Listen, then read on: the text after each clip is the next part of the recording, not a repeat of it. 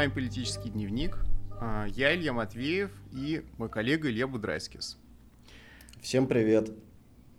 Наша первая тема на сегодня а, Нотр-Дам. Этот пожар опять а, выявил какие-то труднообъяснимые реакции нашего, нашего интеллектуального класса, и об этих реакциях хотелось бы поговорить. Да? Я думаю, что многие видели странный пост в Инстаграме Ксении Собчак, но для тех, кто не видел, я вот его, пожалуй, даже процитирую. «Моя любимая Франция стала такой страной, где бьют витрины дорогих бутиков – Просто потому, что они дорогие. Каждую неделю бастуют охреневшие от собственной важности профсоюзы. Налоги таковы, что успешные люди просто переезжают. А уволить человека стало почти невозможным.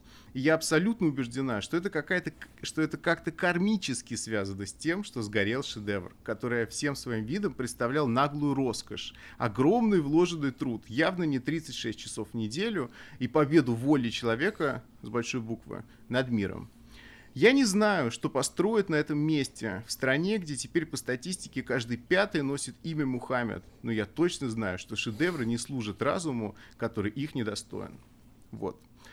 А сразу установлена такая достаточно серьезная планка этой цитаты, и какое-то огромное количество каких-то стереотипов и таких характерных мыслительных приемов характерных не только для Собчак, здесь отразились. Но вот меня что поразило, что я решил посмотреть, как э, наши правительственные телеканалы освещают всю эту ситуацию, и натолкнулся на репортаж э, Вести-24. Цитата. А, во Франции рекордный бюджет на культуру, более 3,5 миллиардов евро. На что его тратят? Отремонтировать Нотр-Дам или Лувр? Нет. Зачем, когда можно заняться продвижением искусства среди беженцев? Это не какие-то домыслы, а реальная статья расходов. Неудачные реформы Макрода, некомфортный налоговый режим, желтые жилеты, растущий социальный балласт из заморских территорий, от которого бывшая метрополия не имеет права отказаться. Неудивительно, что сердце Парижа полыхает. Вот что мне тут... С, с да, совершенно неудивительно. Но э, вообще надо сказать, что здесь э, вся наша либеральная общественность и проправительственные тролли объединились э, для того, чтобы представить себя в качестве подлинной Европы. Вот это очень важная такая фигура для российских э, правящих элит представлять себя в качестве настоящей Европы, э, которая отличается от э, той Европы, которая является, вот, собственно, настоящей Европой. Mm-hmm. То есть той Европы, которая существует в реальности. И во главе вот этой подлинной Европы, конечно, стоит э, президент Путин, который плакал, наверное, больше своих самих французов при взгляде на пылающий Нотр-Дам, который уже предложил помощь России, которая переживает за гибель Э, этого символа христианской цивилизации больше, чем сама западная христианская цивилизация. И поэтому, конечно, и этот пост э, Собчак, и все эти безумные комментарии, которые на нас льются с правительственных э, телеканалов, они совершенно неудивительны, они очень органично вписываются вот в этот вот поток плача по гибнущей европейской цивилизации. Да, ну ты знаешь, вот что меня удивило, что в каких-то либеральных оппозиционных СМИ говорилось, что реакция нашего общества на пожар, она демонстрирует, что правительственная политика, она безуспешная, что нам э, Кремль говорит, что Россия не Европа, да, а, а вот люди, которые так расстроились из-за Нотр-Дама, они всеми своими постами в Фейсбуке как раз и доказали, что Россия все еще Европа. Но мы что видим? Что... Э, сам же телевизор говорит все то же самое, что говорят какие-то особо как бы консервативно настроенные оппозиционные комментаторы. Вот. И на самом деле Кремль нам не говорит, что Россия не Европа, а скорее он говорит действительно, что Россия это настоящая Европа, да, что сама Европа уже не Европа, а Россия это вот такая Европа, какой она должна быть. И в этой точке сходится, получается, и оппозиционная такая интеллигенция, и, а, и государственная пропаганда что это не противоположные Но... вещи, да? Но и апофеозом вот этого европейского единства российских элит могло бы стать восстановление Нотр-Дама, например, в центре Москвы. Я думаю, что с этим успешно были все справились, и получился бы он гораздо более убедительным, более, более символическим, более духовно значимым, э, чем э, вот этот вот э, падший Париж, который не способен сохранить свои собственные святыни. Но, кстати, очень, очень интересно, что с самого начала в центре вот этого обсуждения Э, гибели Европы э, оказались поиски заговора, поиски подлинных причин э, того, что вот Нотр-Дам все-таки сгорел. И здесь тоже вот зачитал пост Собчак, который косвенно обвиняет либеральные элиты и каких-то там культурных марксистов, которые ко всему, э, в общем, этому падению привели. Но вот э, есть, в общем, э, большое количество таких вполне открытых конспирологических обвинений, э, которые, в общем, извергаются правительственными и проправительственными медиа. Например, вот «Комсомольская правда» э, говорит о том, что одной из наиболее правдоподобных версий э, кажется участие во всем этом поджоге желтых жилетов, среди которых в последнее время усилилось крыло левых экстремистов, леваков всех мастей, от троцкистов до анархистов. И, возможно, это спланированный удар по всему, что они ненавидят. По религии, по государству и по Макрону, как его формальному э, лидеру. Остается лишь, конечно, гадать, э, что это было на самом деле, отмечает «Комсомольская правда». Э, но вот след э, леваков им видится вполне отчетливо. Вот телеканал «Царьград» совершенно неудивительным образом присоединяется к вот этой версии. Говорит о том, что либеральные леваки празднуют пожары в Нотр-Даме, потому что они, так сказать, видят в этом Э, гибель э, э, колониальной, колониального прошлого, белого супрематизма. И вот особенно радуются этому геи, конечно же, по версии Царьграда. Ну и так далее, и так далее. Можно читать вот это вот все безумие просто бесконечно. Да, Получается, что все эти вещи, которые ты сейчас пересказал, вот абсолютно точно сходятся с реакцией Собчак. То есть единственное отличие, что она не сделала самого последнего шага и сам заговор не придумала. Она просто сказала, что мне кажется, каким-то кармическим способом связано то, что проклятые желтые жилеты и леваки разные уничтожили Францию, то, что сгорел Нотр-Дам. А про правительственные СМИ они вот не боятся говорить, да, что заговор, то есть связь прямая, есть просто заговор, что леваки Нотр-Дам и сожгли.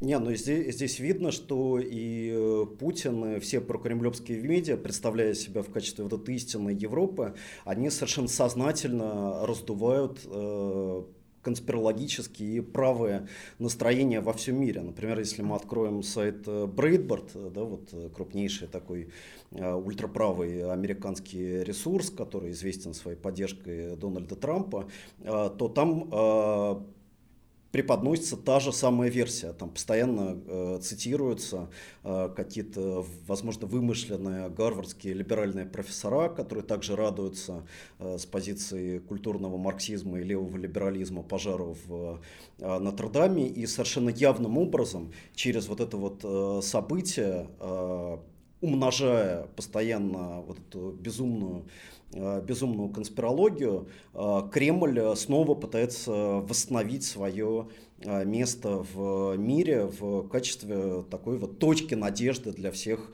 правых, реакционных, консервативных, гомофобных, ксенофобных сил. Да.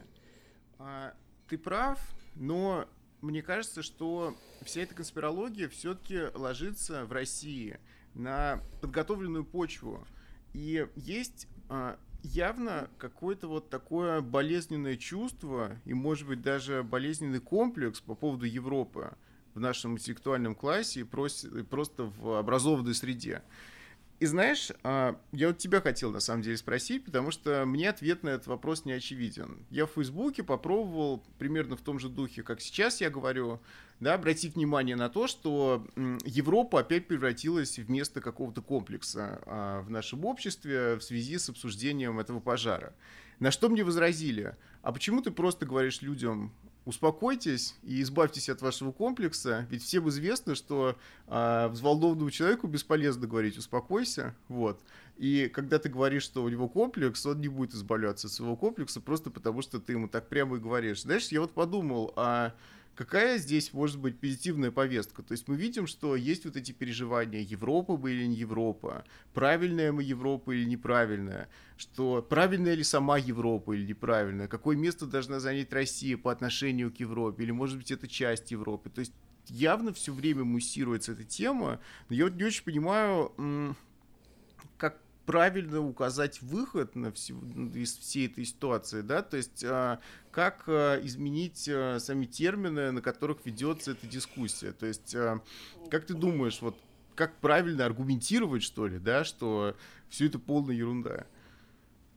Не, ну, я думаю, что, э, конечно, мы не можем избавиться от такого вот болезненного европоцентризма в российской мысли, в российском общественном сознании. Это какая-то просто основополагающая часть э, нашей культуры. И, в принципе, левая марксистская традиция в России, она же тоже обязана, в общем, своему возникновению Европе. Другое дело, что она э, при помощи этой Европы, при помощи европейского марксизма, европейского социализма, она оказалась способна найти э, язык, э, э, который помогает объяснить э, противоречия и проблемы э, самой России. Да, и в данном э, случае Европа выступает, да, для нас как ресурс интеллектуальный, как ресурс надежды, когда мы смотрим, например, на подъем там, социальных движений или европейских левых, но она ни э, в коем случае не выступает э, для, точнее, не должна для нас выступать как такая вот фигура переноса, когда мы вместо того, чтобы обсуждать наши собственные проблемы, когда мы вместо того, чтобы обсуждать действительные противоречия российского общества, мы пытаемся постоянно как бы какие-то вот наши комплексы описывать угу. э, языком несуществующей правильной Европы. Да, ты прав, но с другой стороны, мне кажется, что вот эта позиция, что Европа это ресурс надежды, она уже очень близка и даже опасно близка вот к этому комплексу неполноценности. То есть э, в России, даже если мы говорим о каких-то левых темах, трудовые права, бедность, э, неравенство. Вот в России это вечно плохо, потому что с этим вечно плохо, потому что Россия не Европа. Вот. То есть, а, как говорить о Европе как о каком-то примере там, политической борьбы успешной, но при этом не говорить о Европе как о каком-то вот таком вот э, привилегированной точке, к которой ты все время обращаешься и сравниваешь себя с ней и так далее. То есть, понимаешь, как уйти вот от этой колониальной штуки?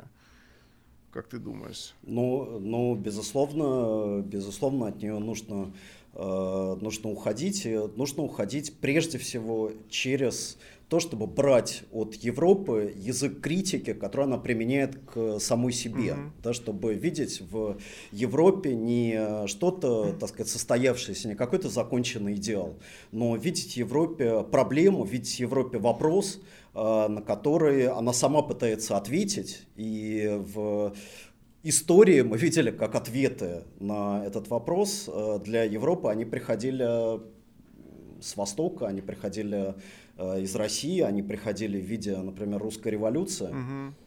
Поэтому мне, мне кажется, что это как раз э, тот пример отношения к Европе, который построен на, на взаимодействии, угу. да, а не на э, какой-то идеализации э, на самом деле несуществующей в действительности Европы. Да, мне кажется, что вот это хорошая мысль, что Европа это не какая-то законченная эссенциализированная такая вещь, да, это не какой-то вот э, идеал недостижимый, а по отношению к которому Россия всегда остается вопросом таким, да, в Европе уже все проблемы разрешили. И в Европе ведется борьба, существуют противоречия и конфликты в России, просто в Европе конфигурация этих конфликтов другая, может быть, э, иногда более благоприятная для прогрессивных сил. Но при этом это не значит, что Европа это такая вот законченная вещь, к которой мы все время обращаемся, там, мечтаем о ней, сравниваем себя с европейской этой цивилизацией и так далее. Да? То есть Европа это реальная система обществ. Вот.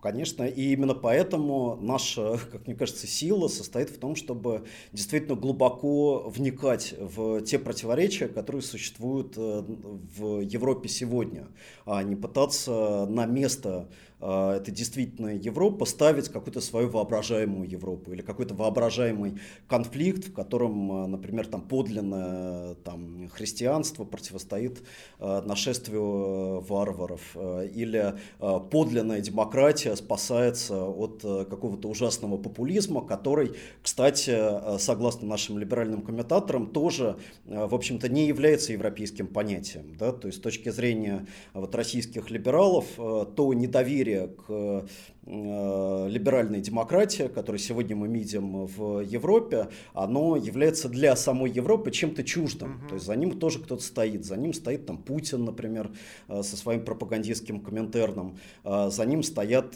какие-то варвары, какие-то чужие, угу. которые, в общем, по-настоящему к этой воображаемой, замечательной демократической Европе даже и не принадлежат. Да, то есть популизм это не то, что может с Европой произойти. Это явно какие-то происки врагов. Вот такая вот мысль это, царит, да.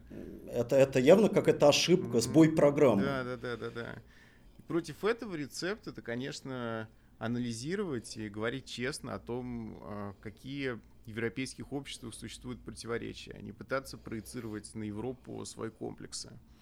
Да. Ну да, и поэтому, и поэтому э, конечно, вот э, Украина является той точкой, в которой как бы э, реальность и воображаемая Европа, они для значительной части да, вот этой либеральной публики, они встречаются. Угу. То есть Украина это как бы что-то такое вот не европейское, постсоветское, что в муках, в каком-то героическом страдании пытается стать подлинной Европой, э, пытается воспроизвести э, ту э, модель, которая вот, вот этой мечте об идеальной Европе соответствует. Действительно, а, Александр Морозов, наш известный либеральный публицист, недавно опубликовал статью а, про украинские выборы, которая так и называется «Украинский транзит в Европу». И что происходит в Украине, по мнению Морозова? Там, как ты правильно сказал, в муках, очень тяжело, но происходит переход к европейской модели власти, как он ее называет, да, то есть демократия, процедура, а, отсутствие насильственных конфликтов и попытка разрешить а, социальные противоречия мирным путем, вот Морозов считает, что это просто европейская модель власти. А, соответственно, все плохое, что бывает в политике, это такая неевропейская модель власти. А Украина, в отличие от России, естественно, вот она пытается приблизиться к этой а, европейской модели власти. Опять, на самом деле, мне кажется, тот же самый комплекс по отношению к Европе опять в этой статье тоже отражается. Да? Причем интересно, что а, Морозов там пишет о ну, о популизме, что естественно, да, о популизме Зеленского и говорит о том, что в Украине есть э, вот общественный раскол, но, как он пишет, это хороший, правильный раскол, да, то есть... А, и, и, и, и, и правильный популизм, да, да, потому, да, что, да. А, потому что на самом деле для вот этого подхода, который нам предлагает Морозов, э, содержание политическое а, украинских выборов, оно не важно. Важно на самом деле, что в результате этих выборов нормально сменится власть или может смениться, что эти выборы проводят честно, что там э, идет настоящая общественная борьба, а какие точки зрения э, в этой борьбе представлены и какие реальные противоречия украинского общества эта борьба отражает, ну это как бы уже десятый вопрос. Главное, что вот европейский путь, он заключается в процедуре, угу. да, и вот эта вот любовь к процедуре, она на самом деле является определяющей для российских либералов, в том числе и для Навального то есть который говорит о том, что давайте просто наконец устроим нормальные честные выборы, на этих выборах будут представлены все точки зрения, а в чем эти точки зрения состоят, э, ну, на самом деле это не так важно. Важно, что выборы э, могут э, отражать действительное настроение избирателей, и в результате этих выборов на место одного президента может прийти другой президент. Да, то есть... Поэтому, поэтому все, что происходит в Украине, это просто как бы движение к Европе, это вот укрепление тех институтов демократии, которые отстаивали люди на Майдане. Да, то есть представительная демократия, она а, творит свою магию а, в любом случае, да, то есть а, честные выборы порождают э, социальные, в том числе, успехи сами собой, просто за счет того, что они честные. Ну, с другой стороны, мне кажется, что Навальный-то как раз какие-то шаги сделал к более содержательному пониманию политики. И как раз то, что мы обсуждали в прошлый раз, его какие-то левые социальные тенденции в его риторике, они все-таки говорят о том, что он а, не только на процедуру, но и на проблемы стал обращать внимание. Но а, Морозов, конечно, в отличие от Навального, он остался в риторике 2011-2012 года, да, то есть эта статья она мне в чем-то вот напомнила а, то, что было 6 лет назад, вот, и м, как бы ту логику, в которой люди выходили на улицу тогда. Да. Мне казалось, что все-таки мы уже проделали какую-то эволюцию, да, и от чистого такого вот поклонения процедуре перешли к тому, что м, политика это ну, создание каких-то платформ общественных, да, способных привлекать разные социальные коалиции, разных людей, что дело не только в процедуре, но и в том, чтобы расширять свою поддержку. Вот, то есть Навальный... Ну, мне... ну конечно, потому, потому что если ты начинаешь реально заниматься политикой, если ты действительно хочешь э, завоевать симпатии э, людей, э, то ты не можешь привлекать их просто чистой процедурой. Да, ты не можешь говорить, что э, просто так вот участвовать в выборах э, для того, чтобы выборы работали как э, механизм, это здорово само по себе, это достойно того, чтобы за это бороться. Э, ты должен им что-то предлагать, должен предлагать им какие-то реальные перемены. И то, что сейчас происходит в Украине, показывает, что огромная часть населения Украины очень хочет этих перемен, что огромная часть населения Украины недовольна той э, ситуацией, э, которая которая, в общем, там была и до Майдана, и которая там продолжается сегодня, ситуация, которая характеризуется э, бедностью, э, социальным расслоением и э, тем, что большие деньги продолжают оказывать решающее влияние на политику. Именно против этого голосовали те люди, которые отдали свои голоса Зеленскому. Угу. Ну, из того, что ты говоришь, получается, что люди голосовали против но давай вот поговорим о кандидатуре Зеленского. Как ты думаешь, а, все-таки что-то, кроме таких воплощенных или наоборот пока не воплощенных надежд э, людей в нем есть? То есть что-то еще он собой представляет? Или это в чистом виде такое вот негативное протестное голосование? Ну, я думаю, в первую очередь, конечно, это протестное голосование, потому что о содержательной программе Зеленского очень сложно говорить, но, э, тем не менее, это не значит, что эта содержательная программа, она отсутствует. Mm-hmm. И на самом деле, если даже внимательно посмотреть вот э, сериал э, «Слуга народа», который, кстати, мне лично очень понравился, вот, я могу понять, почему э, на людей в Украине он оказал такое большое воздействие. Потому что там говорятся очень простые вещи. Там говорится о том, что э, реально э, все решают люди наверху. Э, реальное принятие решений находится в руках очень ограниченного количества как бы людей, обладающих деньгами и властью, и э, о том, что власть должна быть возвращена народу. Угу. Да, и, собственно, победа вот этого э, как бы персонажа Зеленского, учителя истории Голобородько, она э, происходит э, как э, неожиданность, как случайность, как сбой сценария, э, который э, готовился ограниченным кругом олигархов, которые снова планировали привести какую-то свою марионетку к власти. Mm-hmm. Поэтому Э, конечно, э, Зеленский э, здесь выглядит как человек, который должен вот эту вот саму суть демократии, этой демократии вернуть. И мне кажется, что в этом состоит и содержательная часть, может быть, единственная содержательная часть его программы. Да, ну то есть Зеленский это идеальный просто из учебника образец того, о чем пишут э, политические теоретики, когда говорят о популизме. Да? То есть это такой дистиллированный популизм в том смысле, что это риторика, построенная на оппозиции народа, элиты, э, попытки вернуть демократии ее истинное содержание, что демократия это власть народа, да, а не какие-то вот манипулируемые выборы, манипулируемые представительные институты. То есть э, Зеленский это в чистом виде популист. А, но мне кажется, здесь что еще важно, что в его популизме очень мало национального и националистического. Да? То есть э, этот момент, э, он тоже очень важен, и на него не нужно закрывать глаза, потому что мы видим, что Порошенко тоже популист, да, но он правый популист, он э, националистический популист. И тоже мы знаем, что вот все эти политические теоретики нас учат тому, что правый популизм и левый популизм это все-таки разные вещи. И Порошенко тоже говорит про народ, но он конструирует вот это противоречие не между народом и элитой, а между народом и его врагами. Причем враги, они скорее за пределами страны, да, и, или они инфильтрировали эту страну, и они где-то здесь окопались, и нужно их найти всех и убить.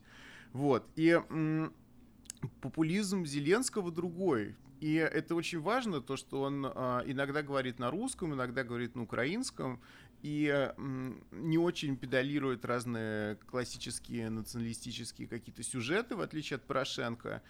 И даже по характеру его территориальной поддержки электоральной видно, что восточные регионы, например, во втором туре выборов, судя по опросам, явно переключились полностью на Зеленского, и там поддержка Зеленского доходит до там, 90%, да.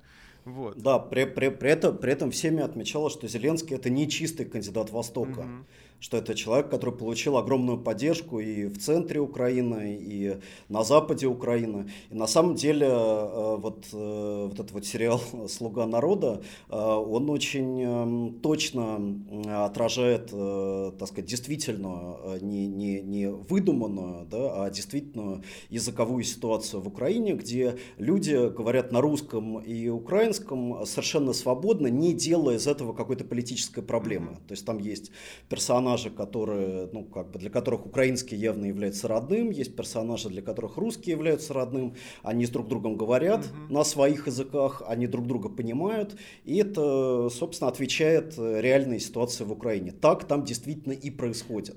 А в этом смысле Зеленский в этом сериале представляет э, языковую ситуацию так, как она на самом деле воспринимается народом Украины. Да. А именно не как главная политическая проблема. Да, ну и просто а, это действительно какой-то позитивный очень сигнал, что он не делает из этого главную проблему, он пытается говорить э, в каком-то очень абстрактном ключе, но все-таки о противостоянии с олигархами, с элитой, с властью, в то время как Порошенко жмет именно вот на эту националистическую кнопку все время, и по сути вся его кампания изначально была построена на именно всех возможных таких вот классических националистических сюжетах, да, и позитивно это потому, что очевидно эти сюжеты проигрывают в украинском обществе, да, то есть национализм, а, а, платформа, в первую очередь националистическая, проигрывает. Проигрывает Зеленскому, и, который популист да. и может быть националист, но явно не такой, как Порошенко, да. Да, и, кстати, э, что еще очень важно, что Зеленский, на самом деле, вот этой своей э, риторикой, он возвращает э, в украинскую политику те темы, которые были мобилизующими для поддержки Майдана. Потому что, конечно, причина, по которой огромное количество в Украине поддерживало Майдан в 2014 году, это не языковой вопрос, это не противостояние с Россией, а это борьба с коррупцией, это власть олигархов. Mm-hmm это социальное неравенство, и все это э, прямо мы э, видим в той кампании, которую ведет Зеленский. Так, так что с этой точки зрения это более аутентичный, если можно так сказать, кандидат Майдана, чем Порошенко и тот лагерь, который его поддерживает, и который, конечно же, активно использует вот эту вот фигуру верности настоящему Майдану против его якобы предательства Зеленским. Да, тут ты прав, но Здесь, конечно, важно сказать, что какие-то позитивные вещи можно увидеть в кампании Зеленского, и особенно в том, что люди поддерживают его, а не Порошенко, но в то же время чем будет его президентство, мы вообще не знаем. Да? Это как раз тайна, покрытая мраком. А... Да, но я, я, я на самом деле бы вспомнил тут э, недавний пост нашего одного общего хорошего знакомого, из Киева э, социолога Владимира Ищенко, который э, сказал, что он впервые пойдет участвовать в президентских выборах, по-моему, с начала 2000-х годов, потому что он точно понимает их конкретное политическое значение, политическое значение в том числе и своего собственного голоса. Он будет голосовать за Зеленского не потому, что он верит в его программу, не потому, что его привлекает вот этот вот образ слуги народа, но потому, что он считает, что победа Зеленского будет означать э, окно возможностей для э, украинских левых. Оно будет означать радикальную смену повестки, когда э, главным вопросом снова станет не противостояние с внешними врагами, а именно внутренние социальные и политические проблемы страны. Да, и еще, кстати, вещь, которую многие, мне кажется, упускают, и даже Ищенко в своем совершенно правильном тексте тоже упустил во многом, это то, что украинская политическая система, она а, не очень президентская. Да? После конституционной реформы, а, проведенной после Майдана, там фигура премьер-министра и парламентского большинства, она вообще очень важна. Вот. И есть еще тоже такой момент. То есть, а, если уж мы думаем о президентстве Зеленского, нужно учитывать, получится ли у него какое-то работоспособное большинство в парламенте сформировать, и что там будут за партии, да, и м, здесь тоже может даже для каких-то левых парламентских проектов открыться какие-то возможности, да. Ну да, потому что в центре вот этой парламентской кампании э, очевидно уже будут не те вопросы, которые э, сегодня Порошенко и поддерживающий его лагерь пытается сделать главными вопросами э, внутренней политики, а именно вопросы национальной идентичности, противостояния с Россией и так далее. Естественно, тема ну, как бы российская агрессия, она останется в украинской политике, поскольку, поскольку российская агрессия останется в качестве реальности. Угу.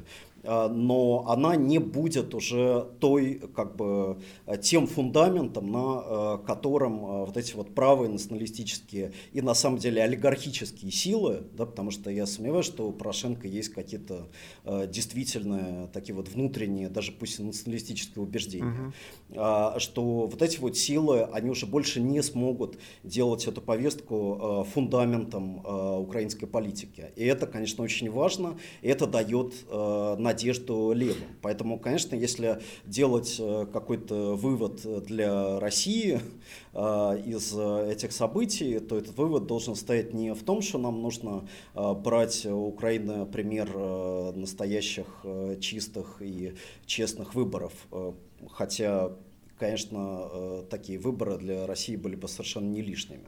Но то, что необходимо смещать повестку внутрь страны. Необходимо обращаться к тому э, реальному противостоянию, которое мы сегодня видим э, в России и которое ждет своего политического выражения. Это реальное противостояние между совершенно обнаглевшей, охамевшей элитой, элитой в которой до неразличимости смыкаются государственная бюрократия и большой бизнес, и огромным э, большинством населения, которое все больше и больше погружается в бедность. Угу. Да, и Вообще, в каком-то смысле а, можно провести параллель а, с тем, что происходит в Украине, потому что м, у нас тоже а, какая-то националистическая повестка, да, этот крымский консенсус, о котором так много говорили, тоже он ушел в прошлое, и э, непопулярные реформы привели к падению рейтингов всех властных институтов, включая институт президента, да, и мы видим, что у нас в России, может быть, каким-то своим путем, но тоже э, власть теряет инициативу, и националистическая мобилизация тоже э, ослабевает и уступает место какому-то вот социальному конфликту. Э, пусть даже он не находит у нас политическое выражение так, как он его нашел э, в Украине, да. Но с другой стороны, мы видим, что Навальный вот пытается быть популистом не в националистическом смысле, да, а популистом скорее в социальном смысле. А, но важно, что в этой ситуации говорит сама власть, да, как меняется риторика, меняется риторика Кремля, когда речь идет о бедности, о социальных проблемах, а, о непопулярных реформах, потому что, я думаю, мы все заметили некие изменения, начиная с прошлого года. Вот как ты думаешь, в какую сторону эти изменения произошли? Ну, я думаю, что здесь самое время вспомнить о Европе, потому что вот все вот эти э, абсолютно наглые, такие вот антипопулистские, антисоциальные высказывания, которые постоянно воспроизводятся именно чиновниками, депутатами от Единой России, министрами э, и самим президентом Путиным, например, в его обращении знаменитом по поводу пенсионной реформы, они абсолютно копируют э, ту э, риторику, которая э, стала характерной для элит Европейского Союза с начала 2010-х годов и которая была связана с проведением так называемой политики строгой экономии, угу. с политикой сокращения бюджетных расходов, с политикой на самом деле в основе которой находится установка на сокращение потребления. Да, поэтому э, вот та вот э, риторика, э, которая, в общем, стала очень широко распространена в э, Западной Европе с начала 2010-х э, годов, она постоянно взывала э, к э, моральной ответственности, к долгу, к необходимости затянуть пояса. И те фигуры, которые использовались европейскими политиками в этот период, они удивительно э, просто даже в деталях напоминают те э, ходы, которые сегодня используются российскими чиновниками. Mm-hmm. Например, э, вот такая вот фигура, как то, что вот такой британский журналист, исследователь Оуэн Хезерли назвал «астерица ностальджия». Да, то есть, как бы, когда вот эта политика строгой экономии, она э, говорит э, э, о том, что, э, ну, как бы, да, вот вы говорите, что вы сегодня плохо живете, у вас сокращаются расходы, но вспомните, что в Британии было после Второй мировой войны а особенно во время Второй мировой войны, как ужасно люди жили. Но тем не менее они понимали, что необходимо э, сократить свой уровень потребления, чем-то поступиться ради более высоких задач. Mm-hmm. И тогда эти задачи состояли в победе над э, нацизмом. Сейчас эти задачи состоят в том, чтобы добиться экономического роста любой ценой.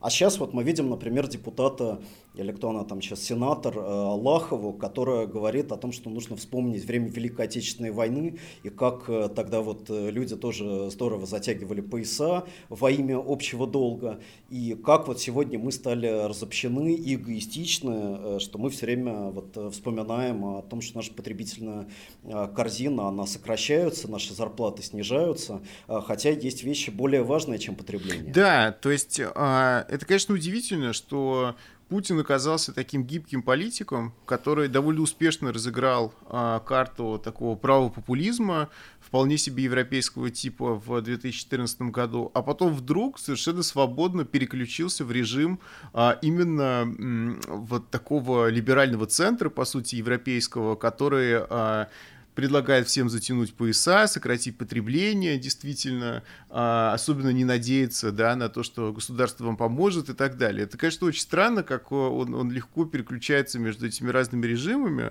Вот. А, но мы видим, да, что российский политический конфликт постепенно принимает форму а, противостояния вот такого вот протосоциального популизма Навального, прежде всего, который не зря и профсоюз свой создал, хотя это никакой не профсоюз, конечно, да, вот, и м, зарплатами бюджетников занялся, и а, такого антипопулизма, на самом деле, антипопулизма властей, да, то есть нам казалось, что Путин это популист, и вообще Путин это а, образец для правых популистов в Европе, оказалось, что у нас на родине Путин это, наоборот, антипопулист и вполне себе такой а, неолиберальный менеджер, да, и не, только, да, и вот, угу, не только сам... Да, и вот Угу. Не только сам Путин, но и а, все чиновники и политики, которые тоже очень а, точно следуют за тем, что он говорит, они тоже переключились в этот режим. И причем мне кажется еще, что граница четко пролегает между политическими циклами. Да? То есть период третьего срока был последним периодом когда риторика была социальная, риторика социальных обязательств, того, как их нужно выполнить, майских указов и так далее. А потом, когда Путина избрали а, на четвертый срок, да, а, все это как не было. Карета превратилась в тыкву, вот, и все вдруг довольно синхронно начали говорить в том духе, что а, мы вам ничего не должны, да, вот. Но, но при этом, кстати, интересно, что вот эти э, путинские майские указы, которые, конечно, не были нигде исполнены э, и свелись э, просто к каким-то чудовищным манипуляциям э, со статистикой, они привели к вполне конкретным э, результатам. А именно благодаря ним, в том числе для того, чтобы достигнуть как бы, вот этой э, средней по отрасли зарплаты, была произведена очень мощная оптимизация здравоохранения и образования. И, э, в общем-то, в рамках этой политики э, на самом деле э, уже тогда, уже с 2012 года как бы проводились, э, так сказать, создавались основания для той строгой экономии, которая вполне уже стала официальной линией э, после победы Путина угу. в марте 2018 года. Да, да, тут ты прав совершенно. И по своим последствиям майские указы, конечно, а, скорее плохие, скорее негативные, чем позитивные. И они привели к э, увольнениям э, сотен тысяч бюджетников. Эту статистику очень легко увидеть на сайте Росстата. На самом деле там есть не только статистика по зарплатам, которую все обсуждают, но и статистика по численности персонала бюджетных учреждений, которую почему-то никто не обсуждает. А она как раз показывает, что за последние пять лет было уволено несколько сотен тысяч человек, да, несколько сотен тысяч бюджетников.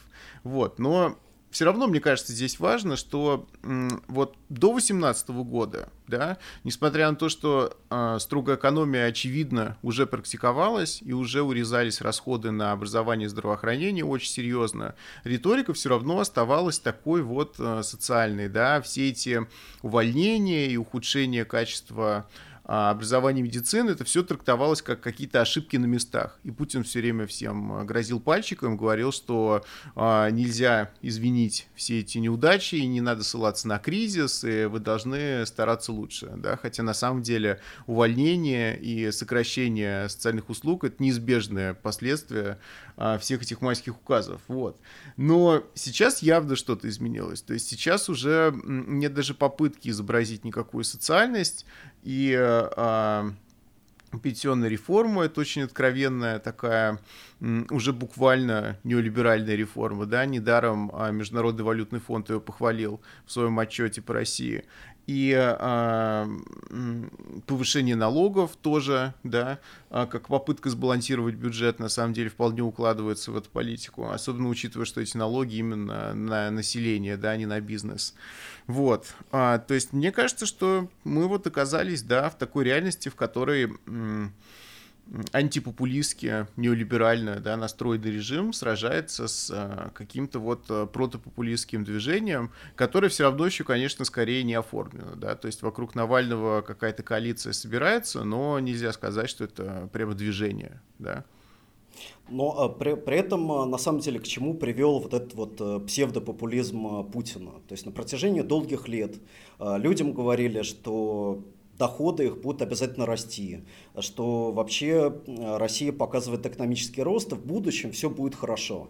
А, вся эта установка на рост потребления, пусть она даже была и риторической, она приводила к определенному ну, как бы поведению людей, которые брали все больше кредитов, mm-hmm. даже несмотря на то, что долги по этим кредитам превышали их как бы реальную зарплату.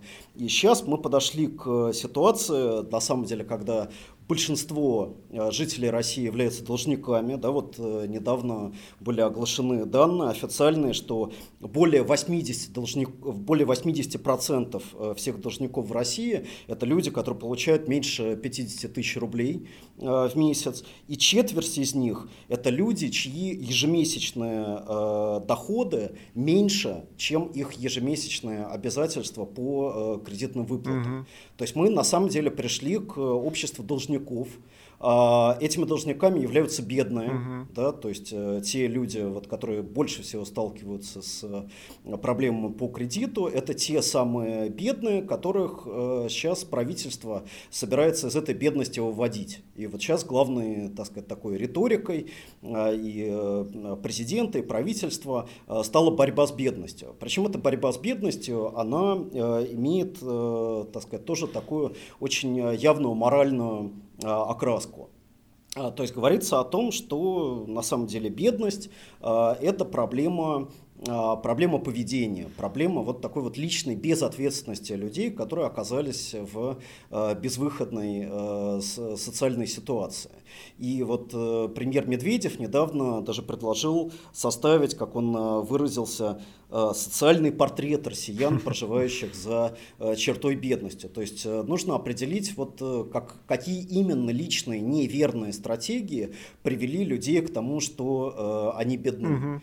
То есть, во-первых, через это людям внушается чувство вины за собственную бедность, а во-вторых, за этой бедностью как бы нету никаких структурных причин. Угу. То есть э, бедность это просто результат вот какого-то неправильного поведения. Угу. Соответственно, вся политика правительства, направленная на борьбу с бедностью, она состоит в том, чтобы провести как бы мониторинг, понять э, причины, по которым разные группы населения бедны, а эти причины, они ничего общего с друг другом э, не имеют э, с точки зрения правительства. А, и каждой из этих групп населения нужно, так сказать, предложить какие-то вот индивидуальные стратегии, угу. в общем, пути к успеху. Да, то есть опять абсолютно классический неолиберальный сюжет. И все это проходили в Европе, все это проходили в Америке, и а, замену стагнирующих доходов и э, социального государства закредитованностью тоже проходили в Европе и в Америке, да, вот. А, другое дело, что не очень понятно, на что на что Кремль рассчитывает в этой ситуации, потому что был период, когда высокая поддержка а, власти была основана на экономических успехах и на росте благосостояния. Был период с 2014 года, когда националистическая такая мобилизация, патриотическая заменила а, эту историю. Сейчас оба периода закончились. Да? Вот мы вступаем в какой-то третий период, когда ни а, растущие доходы, растущая экономика, ни национализм не помогают власти. На мой взгляд, это в определенной степени тупик. Вот. Другое дело, что это большой вопрос, а, какие в этом тупике открываются возможности там, для левых и для социальных движений. Да? То есть то, что власть зашла в тупик, еще не значит, что а, у нас будут какие-то большие преимущества в связи с этим. Ну, сама власть, э, она, вероятно, не рассматривает эту ситуацию как тупиковую, потому что она, очевидно, видит э, возможность для экономического роста э, в том, чтобы сократить уровень жизни населения и заставить людей больше работать. Угу. На, этом, на, на это, в общем, направлены э, все вот эти реформы, да, начиная с пенсионной, заканчивая разными новыми э, косвенными и прямыми налогами. Угу. И, в общем-то, если э, этой политики не будет никакого организованного сопротивления, если люди через политическую мобилизацию не осознают, что проблема бедности – это не их личная проблема, что э, преодолеть бедность можно только сменив вектор развития страны, то, в общем, я не вижу никаких причин, почему правительство не сможет э, продолжать работать э, в том же духе. Каждый будет стараться выкарабкаться из этой бедности самостоятельно, каждый будет продолжать винить себя, угу. и, в общем-то, никакого такого конца угу естественного да, этой ситуации не будет. И мы, в общем, видели, как в разных европейских странах экономический кризис, он э, не привел к росту сопротивления, угу. а наоборот привел к тому, что вот эта неолиберальная гегемония, она стала только сильнее. Да, и вот здесь, мне кажется, очень важно в этой ситуации противопоставлять э, всем этим неолиберальным таким риторическим ходам не абстрактный какой-то популизм, да, то есть мы не должны копировать а, в Европе или даже в Украине а, не самые лучшие на самом деле вещи. Да, то есть а, а, противопоставлен должен быть не абстрактный популизм и даже не просто какой-то социально окрашенный или даже левый популизм, а мне кажется, что м, основой должна быть последовательная левая повестка.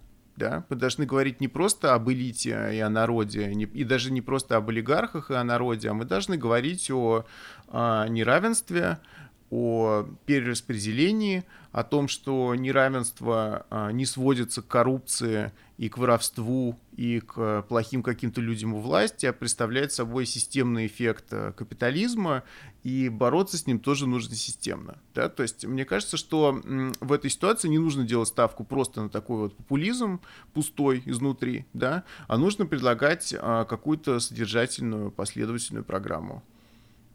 Конечно, потому что победа любого э, чистого популиста будет затем оборачиваться разочарованием. Mm-hmm. Потому что люди будут очень быстро обнаруживать, что те надежды на перемены, на перемены не в смысле перемены риторики да, или перемены лиц э, наверху, а перемены конкретные, перемены в их собственной жизни. Э, что эти надежды, они, в общем, не оправдались. И победа таких популистов, она снова будет оборачиваться пессимизмом, политической апатией. И преодолеть вот этот вот замкнутый круг можно только через изменение, на самом деле, сознания. Изменение сознания, которое рождается в результате коллективной борьбы, в результате практического а, понимания того, что общие интересы это не пустой звук, угу. но это то, чего можно добиваться, добиваться вместе. То, что на самом деле и может изменить жизнь каждого конкретного человека. Угу. А на этой относительно оптимистичной ноте я думаю, мы закончим на сегодня.